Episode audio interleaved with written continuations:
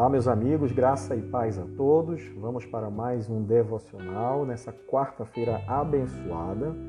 Devocional de hoje está em 1 Tessalonicenses, capítulo 5, do verso 12 ao verso 24.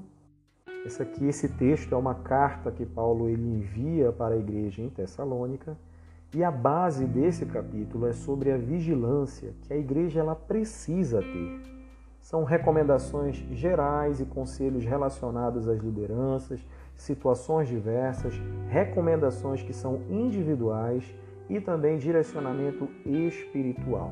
Então é muito importante frisar o que esse capítulo lhe quer nos trazer, que tipo de mensagem quer trazer para todos nós nessa manhã. E eu queria pontuar então nessa manhã todos esses pontos que Paulo está se referindo.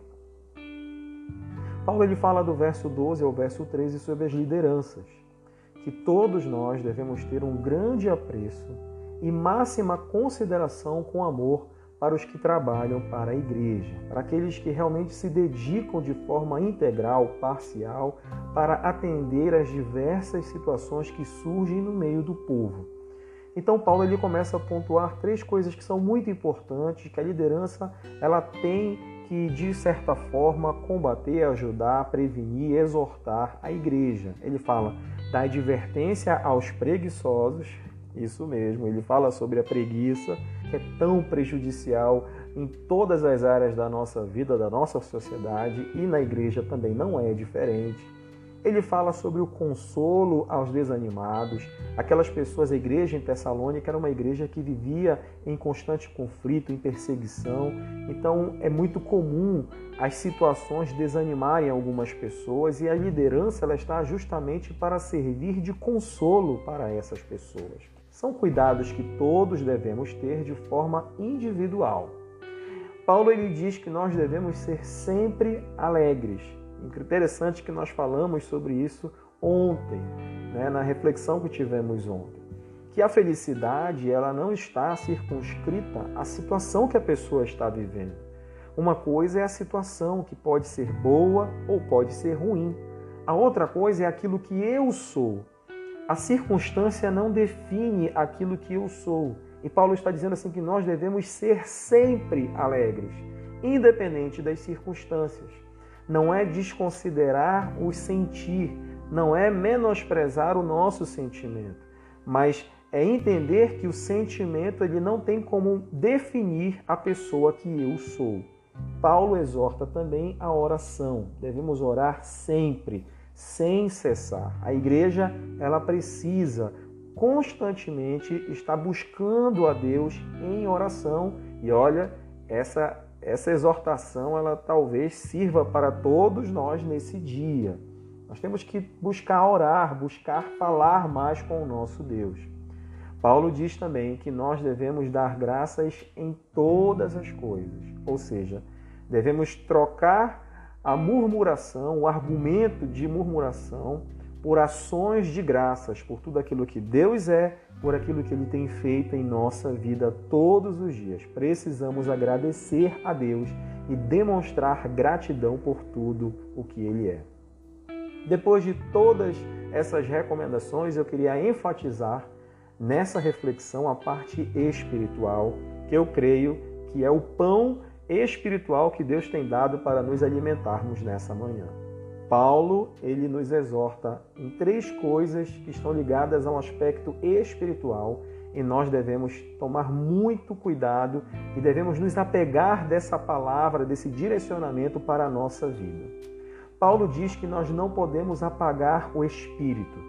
Ele fala também sobre o amparo aos fracos.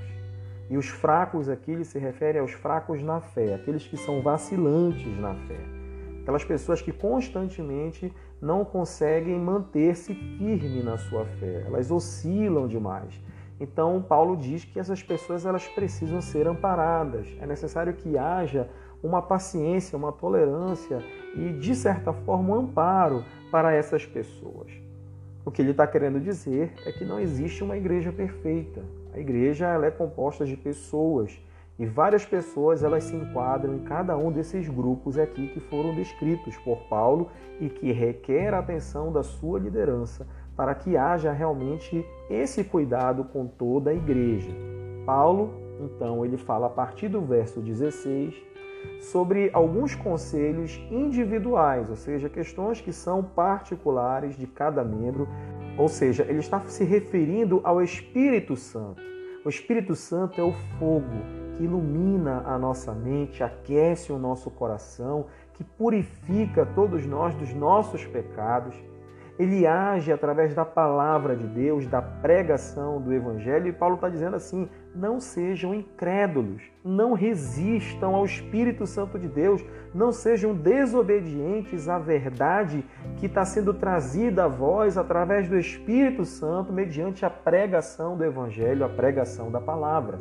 Para você, meu irmão, para você, minha irmã, nesse dia, o Espírito Santo de Deus está trazendo uma palavra ao seu coração e que você não resista a essa palavra, mas que você possa abrir o coração para recebê-la e ser edificado por ela. Paulo diz também que nós não podemos desprezar as profecias. E não desprezar as profecias é não desprezar o ensino que está sendo trazido para nós pelo Espírito Santo, e esse ensino ele tem por base a palavra de Deus e que tem como principal objetivo consolar, edificar, instruir e convencer-nos do pecado, mudando a trajetória, o rumo da nossa vida. A nossa vida ela passa a ser convertida para os propósitos estabelecidos por Deus e cada passo que nós iremos dar é um direcionamento importante e espiritual para a nossa vida, não somente aqui nessa terra, mas para toda a eternidade. Mas para Paulo não parecer que é para receber tudo, todas as profecias sem nenhum tipo de crivo, Paulo ele nos direciona a examinar todas as coisas. As coisas que são ditas pelas profecias, tudo aquilo que é profetizado. Nós precisamos então examinar, precisamos ter uma condição espiritual, precisamos ter conhecimento da palavra para saber se aquilo procede ou não de Deus precisamos deixar de lado, expelir aquilo que não é bom. E a Bíblia diz que nós precisamos reter aquilo que realmente é bom e aquilo que nos traz edificação. Precisamos ter visão, precisamos ter discernimento, precisamos ter sabedoria espiritual para compreender tudo o que chega a cada um de nós. Que o Espírito Santo também conduza você nesse processo que você possa receber aquilo que o Espírito Santo tem trazido até você, que isso traga consolo, edificação, instrução e convencimento ao teu coração e que você possa ter condição espiritual para filtrar tudo aquilo que vem de Deus e reter tudo o que de fato é bom.